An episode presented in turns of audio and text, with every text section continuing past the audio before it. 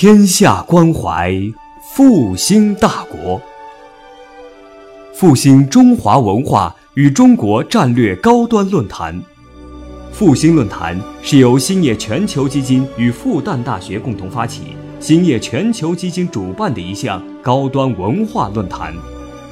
复兴论坛致力于中华文化的探索，关注中国复兴的每一步。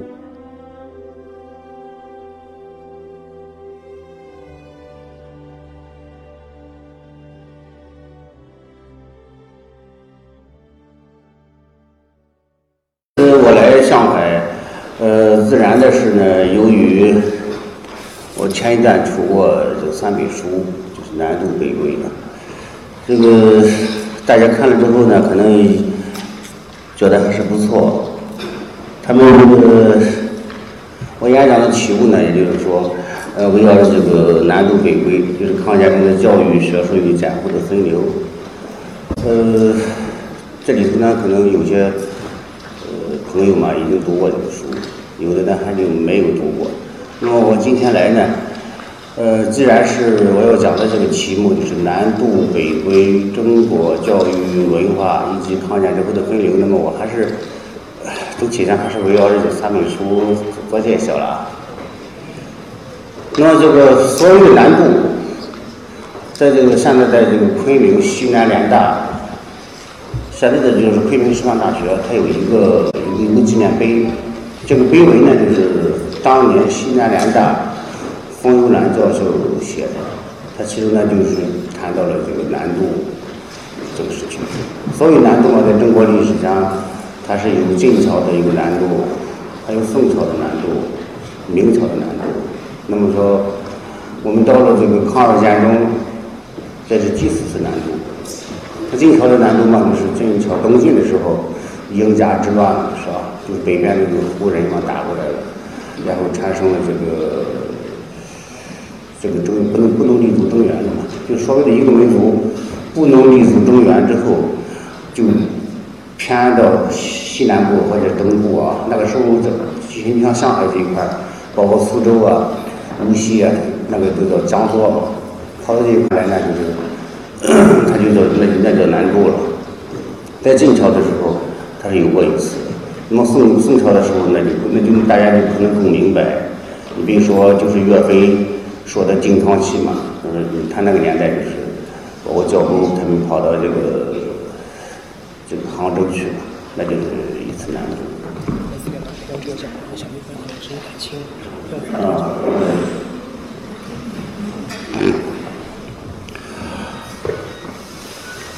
那么到明代的时候。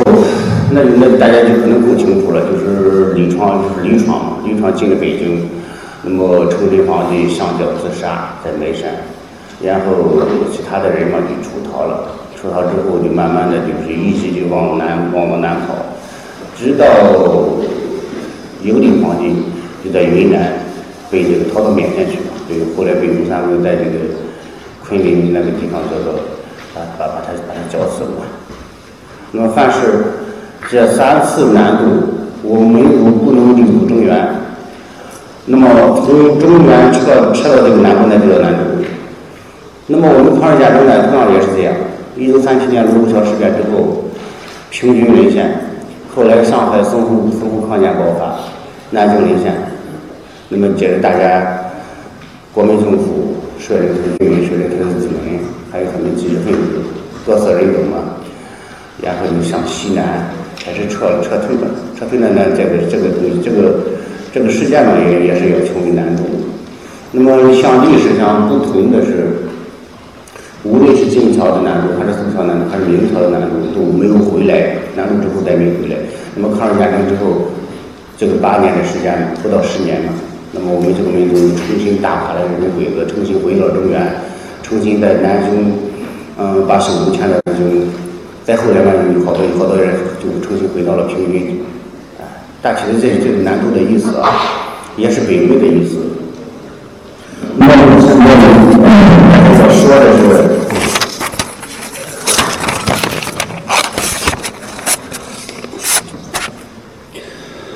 就是这个大家看到的这个难度呢，就是是整体的，我先介绍一下这个数内容吧，就是一九三七年龙桥事件爆发，平均沦陷，这个二十九军他抵挡不了，当然他也是没想抗战的了，因为他这个他是他是一个军阀，都是那个军队嘛。在这之前呢，好像大家其实有很多人不太明白，从二十九军跟中央中央军的关系啊，我在这次呢还是专门把它梳理一下。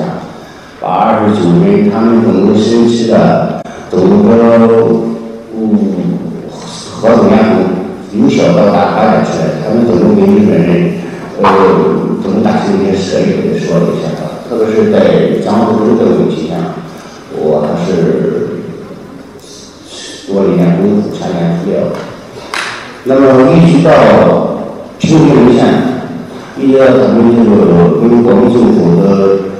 这个指令，清华大学、北京大学、南开大学这个三个大学到长沙，从长沙到昆明，包括中央研究院的时候呢，也在往西南撤退。这基本上就写的这个事情。那么就写的这个撤退的时候，他们怎么说？这批中华民族的军人如何冒着敌人的炮和包括下我们这个危难？来重新呢，就说斗气精神，在西南有一隅之地呢，那么扎根，继续从事文化建设。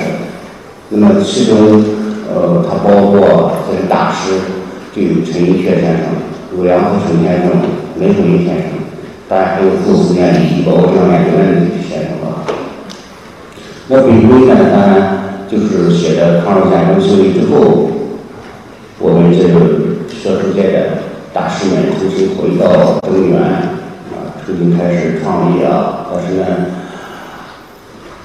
呃，六几年的时候，国共内战爆发，我们这个事业呢，基本上就基本上就就说实话，当时就中断了。这个离别呢，自然就是一九四八年底到一九写到一九八四年了，就是说国共内战已经到了。有抉择的时候，那么比如说，一帮知识分子要选择重新来，就是跟着国民政府到一个台湾的孤岛上去；那么一帮知识分子呢是选择跟着这个即将这个夺取政权的呃共产党毛主席部队和毛主席政府，那么到北京啊北北北边。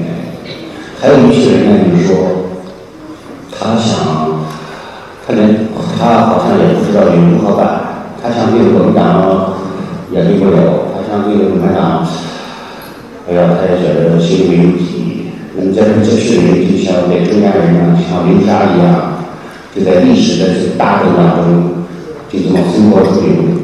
最后呢，可能有的走了，有的留下来。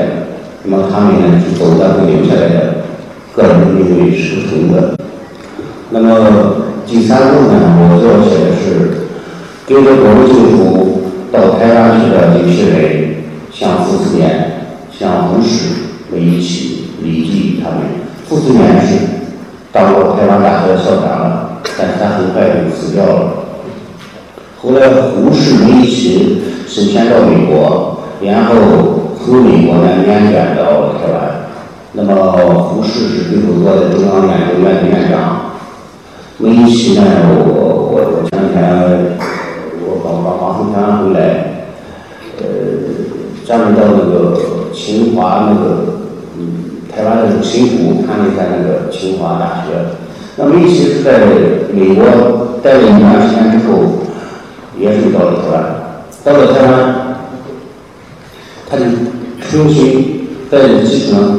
就就这样一个清华大学，那么下边呢有两个清华大学，一个是北京的清华大学，一个是台湾新竹国立清华大学。我还去参观了一下他当时梅西先生他搞的那个海反应的那个那个清水那个那个那个东西，那当年那是很很很重要的事情了。那么其他的。像李济先生，其他这些人呢，都在中央研究院史语所工作。这批人呢，他们认为他们继续沿着中国的学术往前走。那么他们的命运呢，基本上也是好的，就是说基本上得到善终吧。还有一些人是在是在这个一九四八年底的时候，国民党政府强制宣言的时候，他们就是没有走，有有的人有留下也没走，有的人是就坚决留下来。当时是要是让胡适走的嘛，是让胡适是让胡适留下来。这个广播电台，延安的广播电台在广播，你说是要胡适能留下来的话，就继续让他当北京大学的校长，呃，还可以当那个北京图书馆的馆长，北京图书馆的现在是国家图书馆的馆长。呃，这个呢，好像我我我在这个书上也有微博上也发过。后来胡适说过这样一段话，他就说，在美国读面包有自由，在苏联。有面包没有自由，他们呢，结婚面包没有自由，啊，所以相当的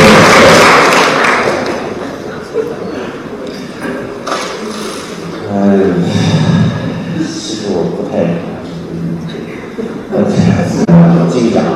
那么梅贻琦就是在这个时候，梅贻琦先生他走的时候，原来说的特别神秘，他。因为他是因为梅贻梅贻先生是清华大学校长，他这个人呢就做事特别严谨，特别老实，呃，就是不是呢像胡适他们那些人，像胡适当然也是很老实的人，胡适呢，但他经常是我那个我严谨的，我那梅贻先生他是清高寡言的，寡言君子的。他什么时候有人说是给国民党嗯加飞机的，呃，他自己呢没有军备，但是后来我。我查了一下资料，不是这样，是梅贻琦呃自己组上飞机的，哎，是杜总驾飞机的时候他上去的，还都是用汽油打飞机，然后他把这个清华的这个基金搞搞搞一天，他还有几块金条嘛，给了他那个秘书，让他拿到清华去。同时呢，就是他把这些基金项目呢，然后全部搞搞好了之后。上了飞机，飞飞这个非常从容的，不是像他像别人说的一样，呃，匆匆忙忙的那种飞机。那么后来就问他为为为什么走？梅贻先生说，呃，我必须走，我如果留下的话，一个是我两个选择，一个选择就是当傀儡，就像那个清华大学校长一样；第二呢就是当海军，因为。我这两个都是我婆说的，所以我必须走，所以就到美到美国去。这是他们一个北大校长，一个清华校长，他们当时走的一个背景。这个背景呢，我还是做了一些考察的。后来因为先生在幸福处理情况，他们现在这个情况，我看了一下，确实对方是很很很很好的，呃，各个方面是不弱的。那么说，他们小学人呢，就是说。把中央研究院所，完基基本上完了都带过去了。把从安阳发过去的那些宝物，那批甲骨全部带过去了。啊，后来我我我维新对这个数四年对这个教兵，他原来就是各种都是那种嗯兄弟之间的这种感情。当年那个国莫是吹鼓这个刘道兵的，吹鼓的不得了，是因为当时刘道兵在石头口子这个甲骨嘛，他研究甲骨的吧。那么后来，我我你看，这把这东西全部弄到带上去之后，那么国民国他就失去了呃他的这个甲骨和大师这种这种这这这种技艺了。那么说都行了，他不能去研究了，所以说他就对这个人刻骨铭心了，开始开开始开始大骂大骂，嗯，开始大骂刘道明是个外人，当年。我我我在日本，出如果给他给他给他看看家谱的时候，那写的那是出出出国的出国不得了的，说是你这个书写的是博大丰富，就是说历史上是基本那那的，但是到了几年之后呢，就开始骂人骂骂骂他是忘人，嗯，那就不一样了，啊。然后还有一个他们带走的东西，还有一个故宫的。古道文，古道文呢，原来是这样，是从最早从八事件之后，它有些都是开始往南迁，迁到南京去那个地方。他在相当于在南京搞了一个故宫的博物馆的分院，他把一些比较好的东西哦，都放在南京里了。那么后来这个抗日战争爆发之后，他们这批东西也是往西南撤退，最后撤到乐山，在一个山洞里头。那么抗战结束之后呢，又重新拿回来。那么他们这个故宫博物院他们这批东西，后来就装船运走，运走之后，包括当时在南京成立中央博物院成立处，就是现在的南京博物院，也大批东西也是被拿走的。那么他们两批东西是原来故宫这个国宝计划了。你看他现在你到这里，我们能看到，呃，号称他那些他那些那些宝藏，至少我去看了一下，呃，当然四大宝藏里面的入室嘛，不在那啊，是什么？他们说的好像，我一看他那个青铜器，特别是那个瓷器，那真的好，那那那一个盘子得得就这么大啊，哎呀，那个特别是特别羡慕我们的。后来我们到。他们到南京博物院，他们去问一个事，也有的不也也叫故宫问，就说基本上好的东西，他都会被他们拿走。那么我们现在，呃，南京博物院还有一个盘子，当时他是把那个盘子很大的那花盘的那个棋盘，特别大，呃，像锅那么大，都拿走。现在呢，我去看一下，只有一些小盘，就是这么这么一个一个的。这个小盘呢，就是说这个。就北京故宫呢，还有南京的玩意说是这个当然是故宫的玩你必须把这个小盘子你给我拿过来。后来我我我他们那个南京博物院我说你怎么办？呃，后来他们那个那个院长说，就是哪怕我这个院长看，我也会给你一个盘子。我说对，我说你很有，嗯，呃。如果开这个文看的话，呃，这个东西确实是很很很精彩的那种，那个不得了。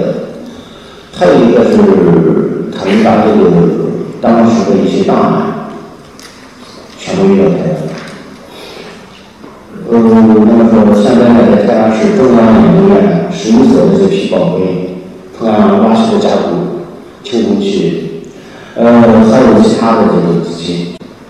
非常多的这个篆书，呃，古本，然后呢，中央档案的、中央图书馆的书藏书，这些两块，还有故宫博物院的青铜器、瓷器，呃，纸这些是最好的这东西。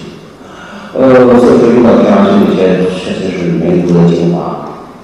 哦，我当时想呢，如果要是当年要没有的话，或许也。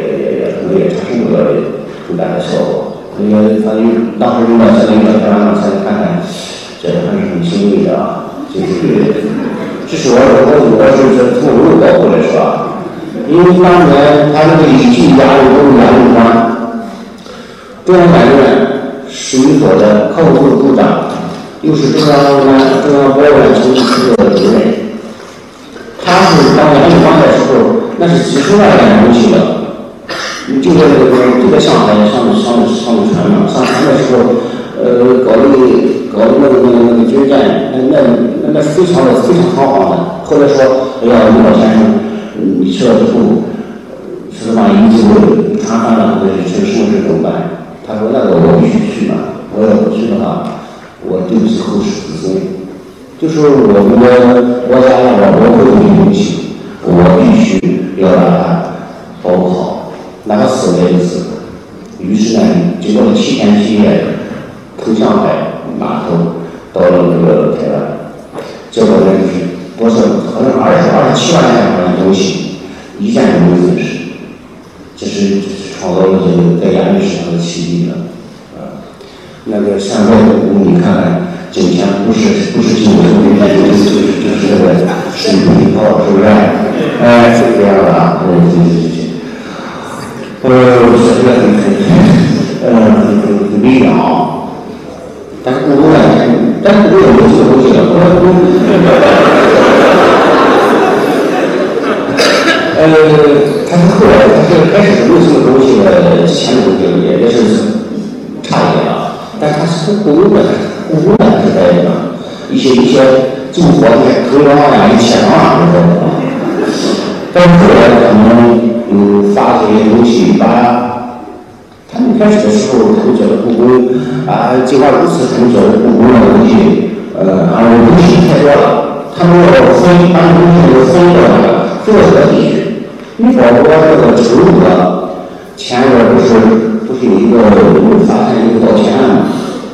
道歉案之后，就是说是一个一一个一帮部主任，他们就开始呃跟外边的这个古董古董商人勾结了，勾结之后呢，拿一个小东西，拿一个小小小小熊子啊，他就开始出去卖给他，卖给他之后呢，他偷偷抱着去了，拿一拿之后，他到小牛。到了假名来的行为，这本来他就得到一些钱嘛。后来呢，他就开始拿着钱，呃，搞点假的拿来，拿点搞点假拿来。最后呢，他那个胆子越来越大了，他就说是我给你拿都不行，假的也不要了。啊，他大约好像我看了一下，大约把那个中国那个一个版本那个路拿去四五十件，四五十件路之后，他就开始被那个。那个那个那个那个那个小商贩卖嘛，就是那个，后面卖到商场，卖到商场之后呢，他们故宫的有一个人，刘老家，他就去在那个市上各个市去去看，看的时候，他们看到这其中是一个一个头冠嘛，他上面写一个故宫的编号，那个编号就在上头，哎，他就发现这个不对，就马上就可能是别的，还还还还是怎么搞的？就后来报告，报告呢，一查这个编号，就是当年故宫博物院我到这个承德，我拉过去的，哎，这所有线索都把把那个家伙抓着了。所以当时他们觉得是故宫它这个文物在开始的时候就是就是就是这样。更更清楚呢，就是说前一段就是我我到新我到新疆去的时候。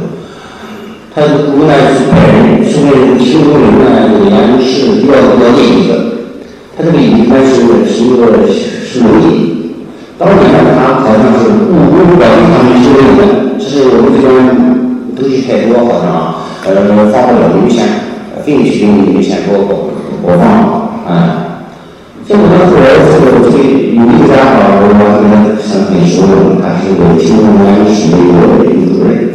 他没事就他看着你，就觉得那椅子比较比较特别。但是他就他就琢磨琢磨，他就感觉到那把椅子是原始开过的。他从这个颜色从颜色来，他就考虑，颜色来个小，腿短。这换个地方，他他这个东东东西的时候呢，他就可以给他多多多那个椅子，没错，啊，就是这啊。这个他就发现，发现之后呢，我做考虑。那把椅子就是原来开当的，哎，都知道是多的那个东西。哎，为什么没东西呢？我说是原来那个，没他没有。这就必须拿回来，然后修个路给他，嗯，产生关系。说他的关系是不干的，嗯。但是后来我们他收收这些破烂的，然后收东西，后来他呃新国建筑之后，他是花了些重金去买一些图像档案、回收的古了。我们现在故宫的文物也是不弱的，也有花了很大的价钱了，是吧？收回来一个，这就是他们当年我说的，就是说等到了一马到台湾，一马到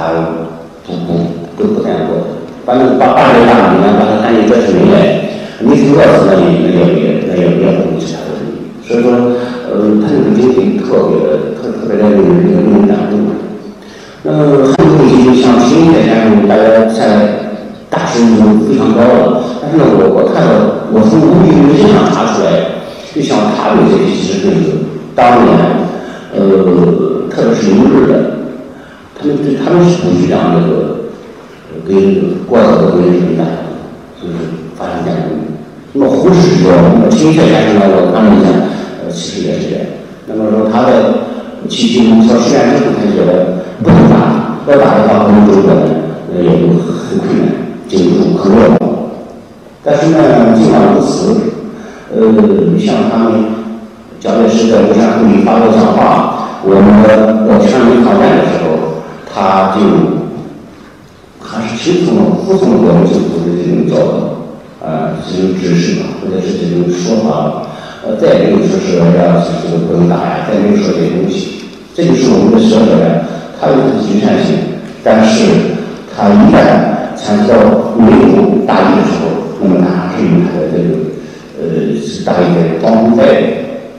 特别像秦先生，他在昆明的时候，他嗯写的那个隋唐写的那个那个那个隋唐元那个记录嘛，写的那个唐代的东西，它有很大的这种程度，就是告诉呃就是当代的学者。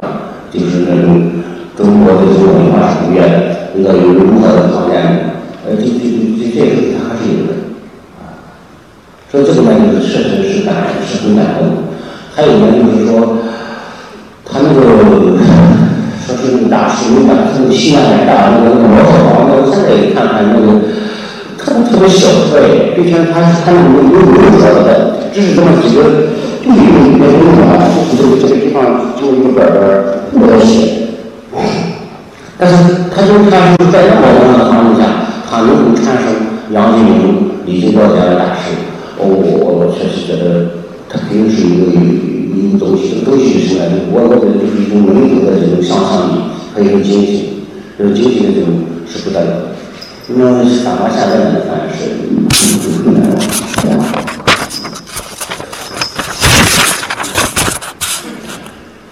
其实这个他当时在西安和抗日战争发挥的作用还是很大的嘛。我前一段儿我我我他说了这么一句话，就是那个黑鹰是谁？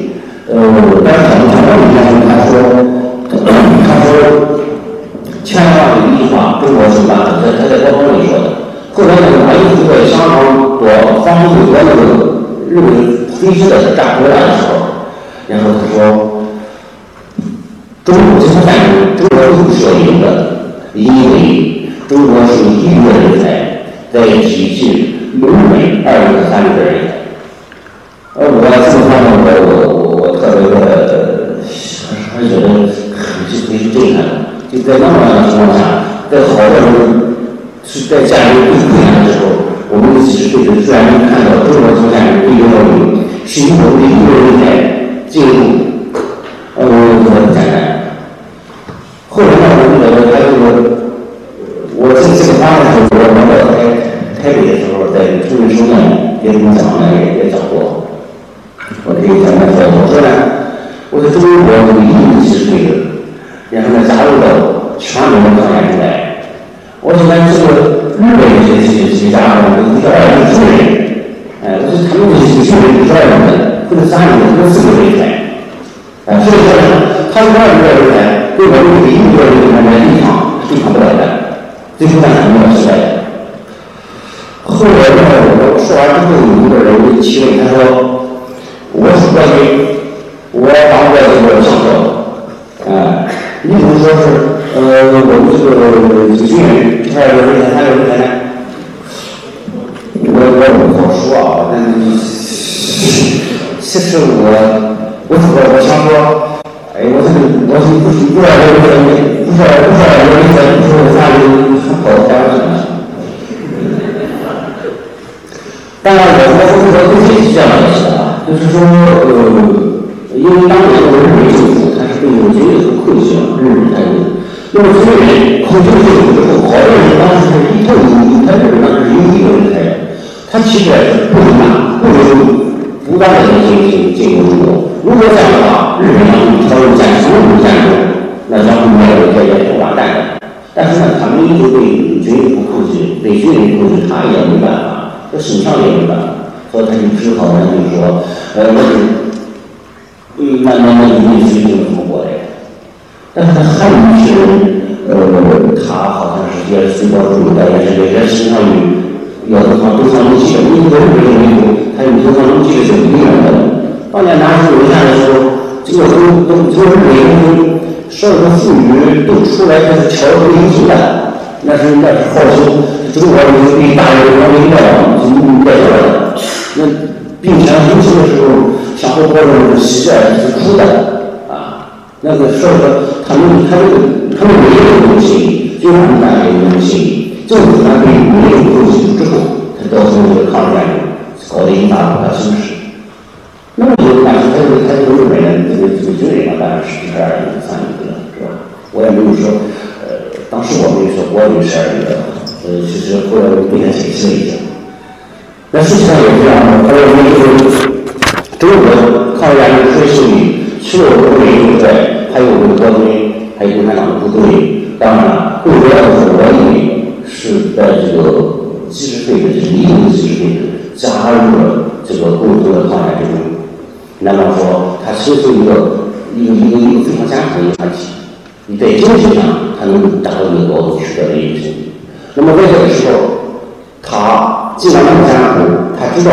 他说：“我要培养人才，要为家庭服务，就是一个人才为为，比如说抗日战争胜利之要服务的。一开始的时候，他们嗯，北平沦陷之后，我们这个往西撤的时候，当时就说，呃，这个大事都要停办的，不要办，办党庆办，三个月办完，赶紧的入国家民主，然后这个。”培养人才，然后进投投入到国家的抗战中来。但是像胡适、像梅奇他们这些人，呃，包括傅斯年，他是不能这样做。就是战术作战呢，必须要北京市看，北京市这样，尽管战争没有起来了，我们必须按部就班的来进行这个教育，不能我不当当三个月、两个月、五个月，就是该是大专、大专，呃，中专、中专，北开是北，研究生就讲研究生。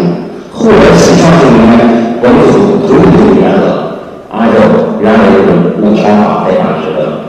那么他们从长沙去了北京之后，北京大学南京所主办的说重新重新研究所。那么也事实证明，这种方法是特别对的。他们除了在抗日战争中失踪的人才之外，更大的是他们在抗日战争胜利后，那么这九年之他培养的人才是我们民族复兴的伟大力量。如果属于西安大学，相当于是湖南大学，大家是在重庆，重庆大学在地方，他没有这些九年的这个培养的话，那那那那那没办法，那麻烦就更大。即使你这个抗日战打赢了之后，那这个这个经济这个各方面也也会垮下去，也就来不及了，因为已经干了干干了将近一代人的十十年的时间了。所以这个时候反过来看，证明我的这个机会。看眼光，你看这个眼光还是不错的。而恰恰当年的我们政府在这个教育上，也是这眼光也是有的。这么说一下，就说我这个同学一下，因为当年是大师，像大师之后没有大师嘛，我认为啊，这当年是很多大师，现在你说没有大师了。我的想法就是，第一，他们那个年代。像崔生灿一样大师，他第一个，他有家庭背景，他为什么就是说，他这个人呢基本上在受到了很好的这个家庭这种私塾的这种教育，现在这种书呀呀、这种私塾啊这种东西就没有了。但是这个东西呢，也还是一个非常好的一个一个方面了啊。第二，他的环境，这个环境当然当然他他这个环境是宽松的。第三，这些人他在他的大学读初中啊，像高中毕业嘛，这个青年时代嘛，基本上都这些人都到日本、欧美留学的，是吧？嗯，像十七岁、十三岁就到日本留学，那么一直在在国外留学了十年，那会大约十四种外语，其中有五种外语是世界上一个的外语语言啊。那么说，在国外留学十年的人，在中国历史上有两个人，一个是唐代这个会会取经的唐中，再一个就是陈寅恪先生。这是留学十几年的人，那么陈寅恪先生他那么后头后头又做了八九年，说英文发明那就不在话下了，是不是？呃，那那那看的东西确实太大太牛了，太大个儿了啊！我当然他现在他没法比，原因是因为他可以多说两句嘛，是吧？他这个他他爸爸呃，相当于现在政府部的一个一个司长，是吧？他是一个他爷爷嘛是。湖南省的省委书记兼省长嘛，是吧？呃，省书嘛，呃，并且他他跟那个谁，他跟那个也是余家嘛，就是啊，这个他是他是他是同亲的嘛，曾家曾国藩家族、余氏家族这三个家族，就是在历史上他们都是相，他嫁给他，他嫁给他，他嫁给他，相都是表姐姑啊，相都是都是这样的。那余大伟的那个姑嘛，就是那个陈寅恪的这个这个这个妈。这个于大伟是什么？于大伟就是这个黄忠和就是那个黄忠的那个叔是吧？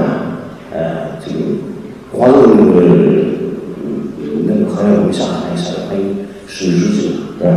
也也是也是他家的人啊。跟后来于大伟的呃于大伟的这个呃儿子呢，娶了这个江浙国的女儿嘛。那么，嗯，当然这个于家呢，也是也是因为一些一些民美专业，就是与与人民的也有关系啊。对，这个所以他的家族是很庞大的，嗯，他从小就是受教育，这基础也好。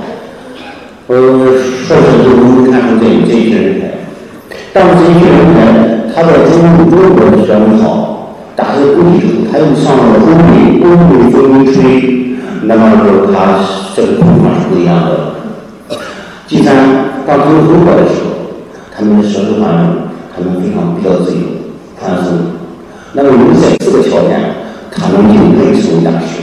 他们不会产生春心灿烂，向前景向向上海。我在我在这个北方一看，上海这个这个这个房啊还是很漂亮的，呃，这个不敢瞎说啊，嗯。那么当他们家这个大师，就别让你上海往上的一点东西都能享受，嗯，呃，你看他们这历史，我我觉得如果我们现在，呃，这些孩子不会的，应该是不比他们差。如果是没有他的四个条件，嗯，我想着也会产生会产生一大批，但是非常遗憾，像我没有这个条件，呃。几个呢？有家庭的这个东西，私塾啊，就是家庭教育，那里所有的系统都存在的。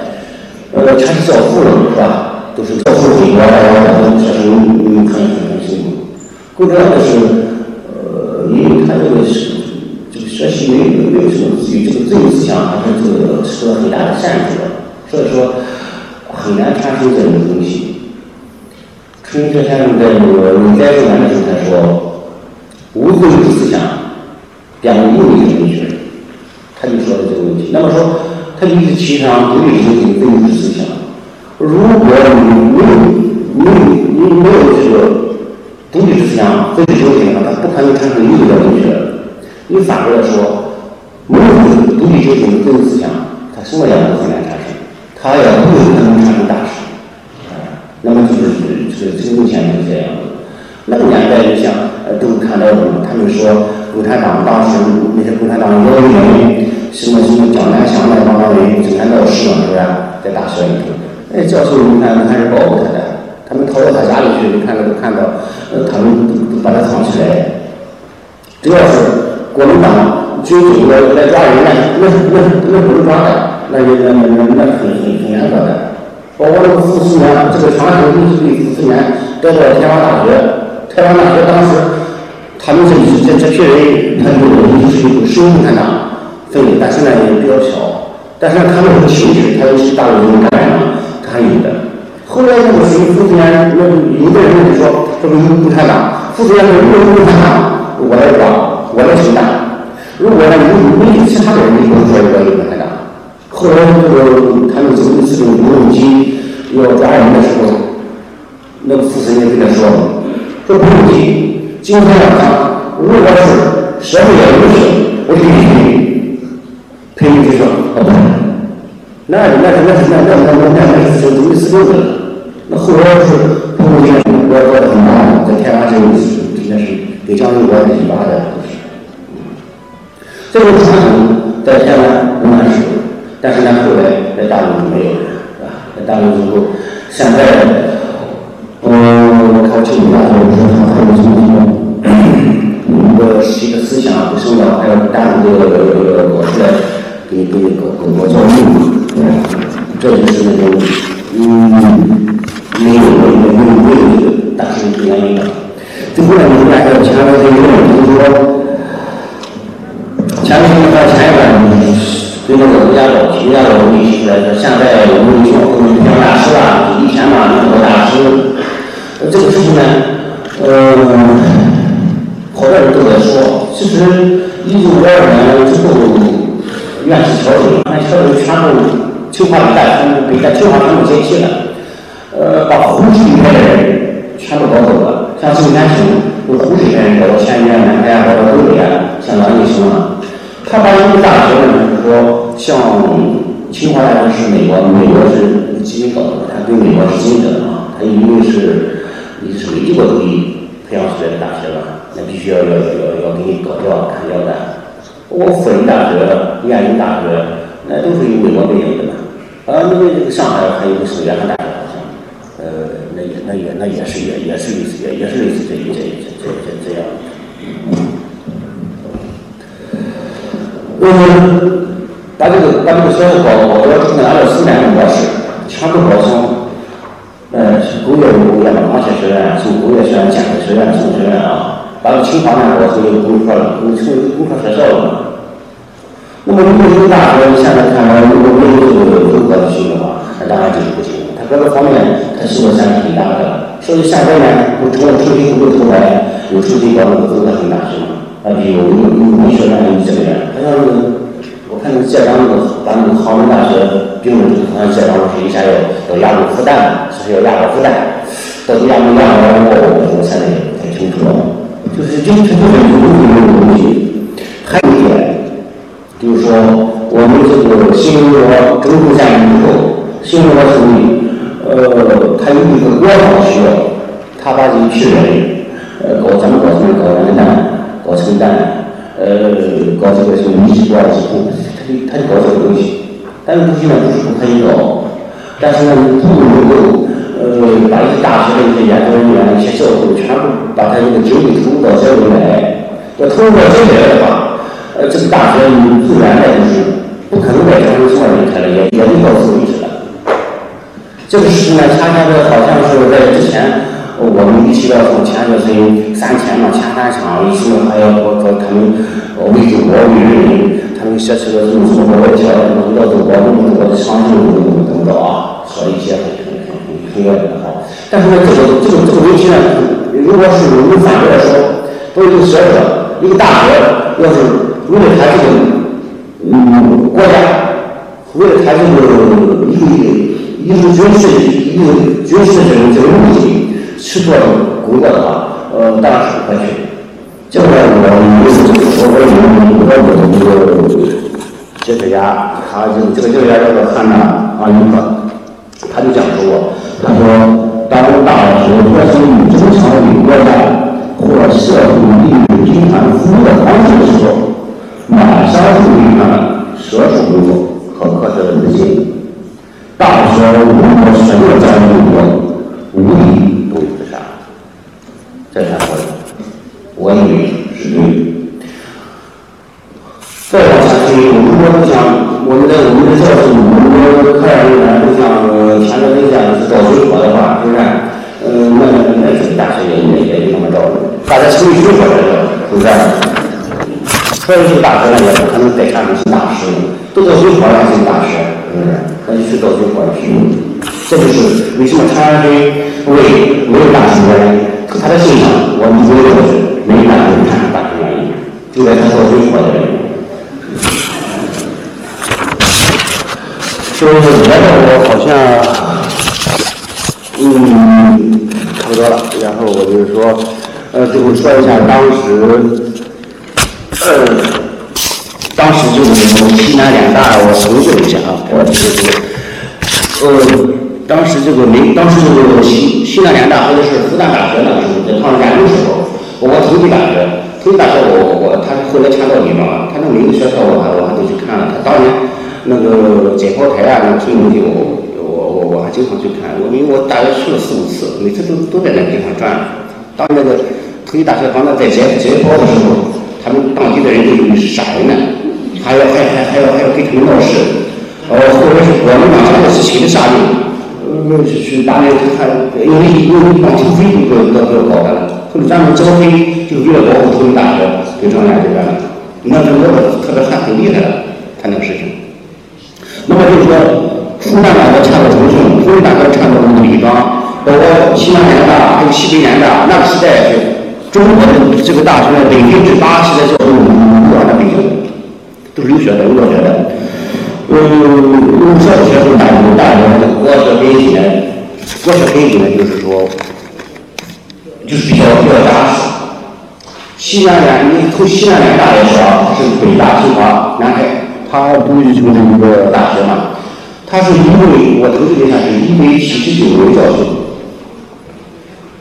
一百七十九个呢，有九十七个人是留学美国的，三十八个人是留学欧洲、欧洲的，欧亚欧欧洲大陆的，十八个人是留学英国的，三个人留学日本，总共是大约就是留学美国、欧洲、英国、日本。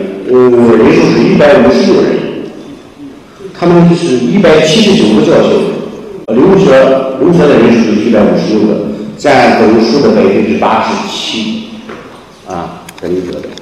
那么当时西南联大它是一共是有二十六名系主任，中文系主任还是文部系主任，他是去了中文系主任呢，就当时罗昌培，他当时有留学。但是呢，他在一九四四年他就到美国去留学了。就除了他之外，那么说，全是全是全是全是留学的。其中入院这个院长全是留学的博士。这就是当时嗯西南联大的问题。在主任期间就说了，说大学者，说有大的主义，有大师主义，就去听听。那么我们现在就是说，这个清华一九四五年之后，当时的还是一千二十三人，那可能清华可能占了一个一多数吧。呃，这就是表彰的这个两弹一星了。那么还有就是培养的这个人才呢，就是说这个中庸的这个培养大官，是现在呢就是说，呃，清华是培养大官的，北大是培养大官。嗯，主要是就是这两个。那么清华我没大大堂我没出去，这就不报名了。我把我把清华的同学一看，大官，总书记一位，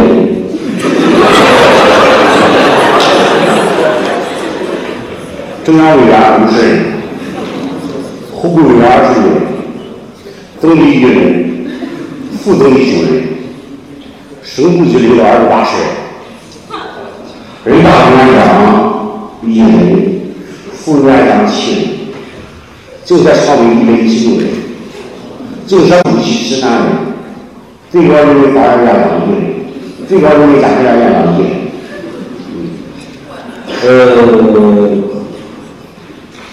大学呢，大学可能也也也也也也可能也这个成就呢，虽然也也也不多啊。这是清华的，目前我们的大师过去之后呢，大班产生了。我的演讲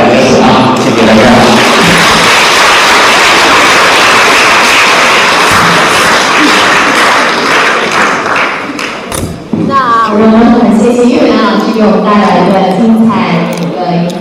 然后我想问一下，就是在座的观众们有看过《神鹰雀与傅斯年》的请举手。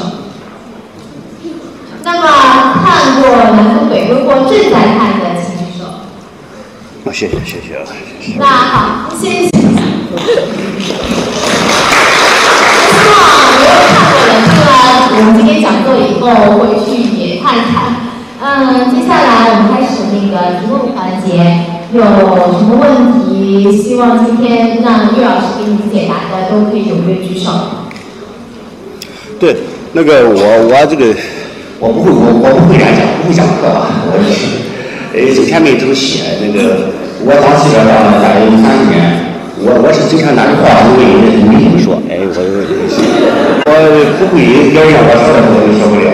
那么我来，提问一下我还是可以的，我我岳老师。擅长解答。院长你好，呃，那个今年十二月的那个交大那个前身图书馆要落成，你刚才提到前身之问，我想问一下，前身这么聪明的人，他这个问问句是一个句还是反问句？呃，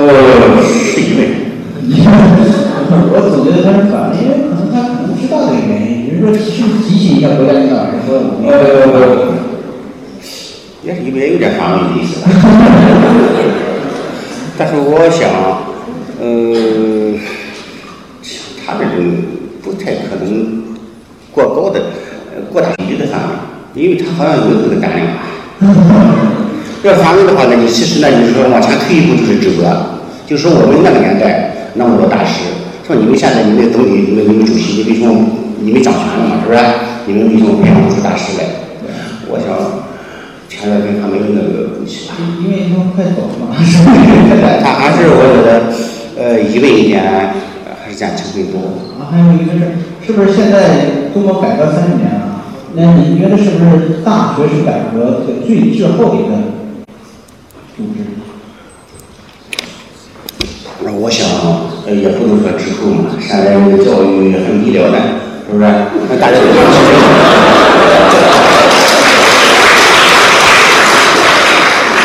那个还有还有还有还有住房呢，住房改革呢，是吧？买大家买不起房子嘛，是不是？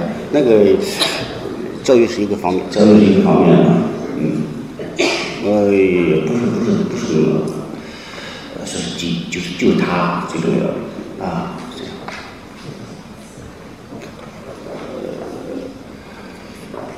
呃，那个，我不知道拿拿话筒呢，话筒呢？啊？啊，对你给谁就好了吗？这这你你给谁谁谁说嘛。我这个灯光我看不太清，那那个这个这个。岳老师你好，呃，这个说实话，原来不知道，虽然上面写的是著名作家，但是我以前这个不知道。但是今天我听了你的这个讲座，虽然这个口三个口音啊，北方口音很难听，但是我的感觉就是以后要去看你这个书，啊，我非常这个很有受益。我我我我的问题就是。这个我我也我听到你提到那个梅校长，清华大学的梅，那个像他们这些人，我是来自浙江大学的，这个朱朱可桢，我是拿浙江大学的，这个朱可桢是我们的老校长，对对对我现在这个纪实频道里面很多的大案都解密了，我的感觉就是蒋介石确实蛮重视人才的，因为像朱可桢去和留。是蒋介石亲自找他谈的，然后让他留下来，结果他呢不愿意留下来。那么实际上蒋介石要他走的话也是很容易的一件事情。那么后来蒋介石也就让他留下来。他的理由不可能，朱校长当时的理由就是说我老了，其实他还不是很老。所以我觉得有一些人，不是年轻人，最后还是跟了蒋介石，包括还有一个吴什么雄对吧？那个物理学家吴健。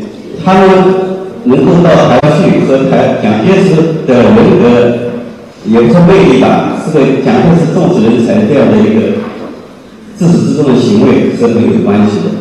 所以我我我请问一个问题，就是你对浙江大学也是南迁的，而且很著名的南迁，有没有研究？是不是以后也把它补上去？我觉得这个没有写到是很可惜的一件事情。谢谢。嗯嗯，好。嗯，你正好我这个是这样，我我正好我可以说三个三个啊。呃，一是就是你们你们校长嘛，朱可桢是不是？第二呃。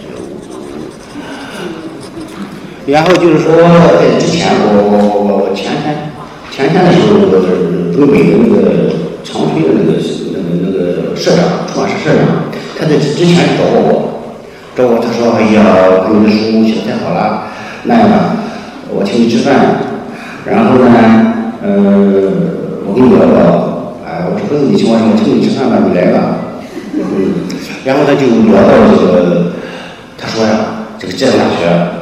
是很厉害的，当年西天呢，我们也是非常坎坷的，非常什么？他说你能不能写给我们写一本书啊？我我说这个实在是确实，但是呢，我说这个东西经历比较比较差一点。因为我我想呢，有经历的时候，我我会把这个这样，并且呢，还有一个一个人，这个人就是我说的马一峰，马一峰从一段时间是跟这个江大学合作过。他在当我教授的，那么说，好多人就说现在马一夫这个人不得了，说你要写给他。马一夫这个人呢，他属于有点游离于这个体制之外的一个人，我不太不太好，不太好把握他，所以说我没有不太看好。然后以后呢，我有时间，或者是把这个马一夫如何跟把你们浙江大学这一块啊，从西迁移到这块儿写，这是第一啊。第二呢，你谈到朱可桢的校长，当时是确实是杨的是让他到台湾去的，国民政府。那么他后来就主动的他不去，他他那时候他那个思想就已经呃偏向中共了，就是帮着共产党在做一件事情，哎，他就他他是怎么想办法不去？后来呢，你像傅斯年，在一九五零年那个脑溢血嘛，他跟那个谁那个大陆什么突然脑溢血之后。当时死掉之后，朱可桢有律师就说是傅斯年死了，哎，嗯，放了五十岁死掉了，五十五岁死掉了。他说呢，当年中央研究院实验研究所，就是他把这个实验所挖走传到台湾去了，别的研究所都留下来。这傅斯年这个人呢，实在是没有对人，这是朱可桢的人想说的。那证明呢，他对这个傅斯年。把这个事务所拉到台湾是这个是不满意的，他认为呢是把这十个这个研究都都都都都交都交给毛主席共产党，哎，他才满意。但是非常遗憾，呃，还有一个说已经走了，到台湾。最后就说的是这个蒋介石的人格魅力，我们政府魅力。我这个陈一正四年，我我我最早出一本呢，后后来呢，在台湾出的时候，他们找一个小台湾大学的小女孩。我写了一篇评论，我觉得评论不错。后来我在修正你的时候，我就把我那篇，把它写，把它写成评论，就放在我那个陈寅恪傅斯年的书上，搞一个序。这个序呢，就是说，呃，我觉得它的文笔是不错的。还有一点就是说，当年国民党确实是很腐败的国民政府。那么说，像这么一些伟大的学士，他为什么要给一个？要一个腐败，一个不可救药的，一个一个国民政府留到这个孤岛上去呢？那么这个原因在哪里？他就说，他说这个世界上还有军人和有精锐、有伟人和精小人啊。那么伟人呢，他给你研究是多和少的问题，呃，像那个铁条嘛、软的、沙的，他能弄出一点。那个精小人呢，是一件原因。那么他们想了一下。在精小人跟伪君子的选择上，他们还是选择了伪君子，于是他们就报了台湾。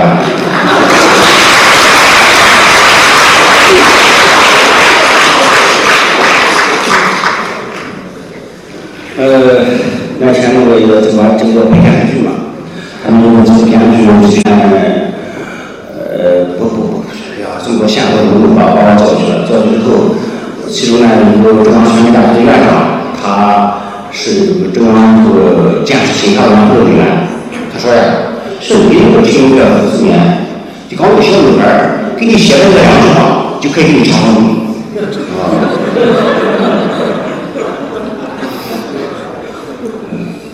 我当时写的这个东西呢，是有道理的啊。这个呢，就是给当时鲁迅当过中央大学的校长，他是西南联大的理学院院长，是大腕，后来在中国科学院当过副院长。他当年就藏在，就被共产党把他把那个投南京啊，搞到了上海。从上海呢，就是他藏在一个地方。呃，好像是哪个大学的土地，还是复旦的一个一个一个一个呃，还是一个小的一个一个小楼上。小楼上之后呢，这个时候国民党就开始用这个转播电台就就开始广播，说是吴有训，你在哪里？你听到我们广播之后，你要赶到哪儿去哪儿去？然后呢，这个吴有训就不理。后来这个国民党，呃，然后就就撤就撤退。撤退之后呢，还在广播，一直撤退到厦门的时候，每天还在广播。大约大约是广播多长时间？大约广播了六个多月，每天都在广播。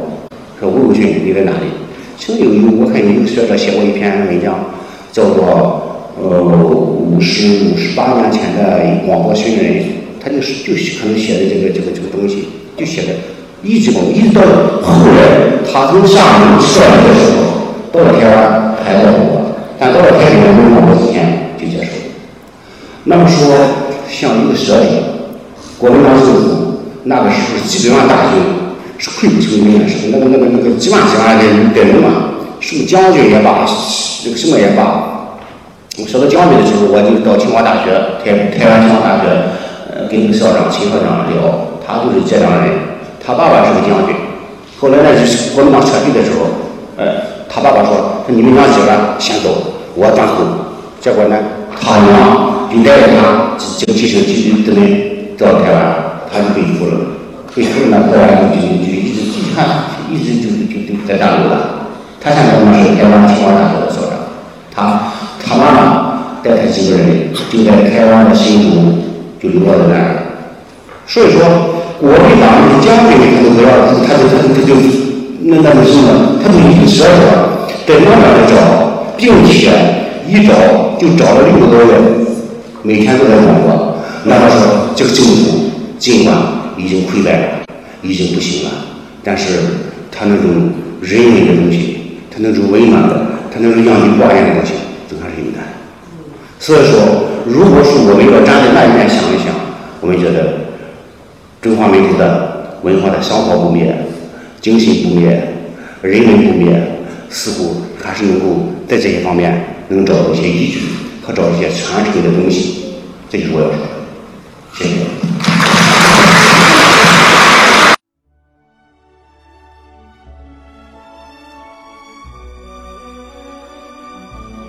感谢聆听本期复兴论坛。本论坛由复旦大学儒学文化研究中心提供学术支持。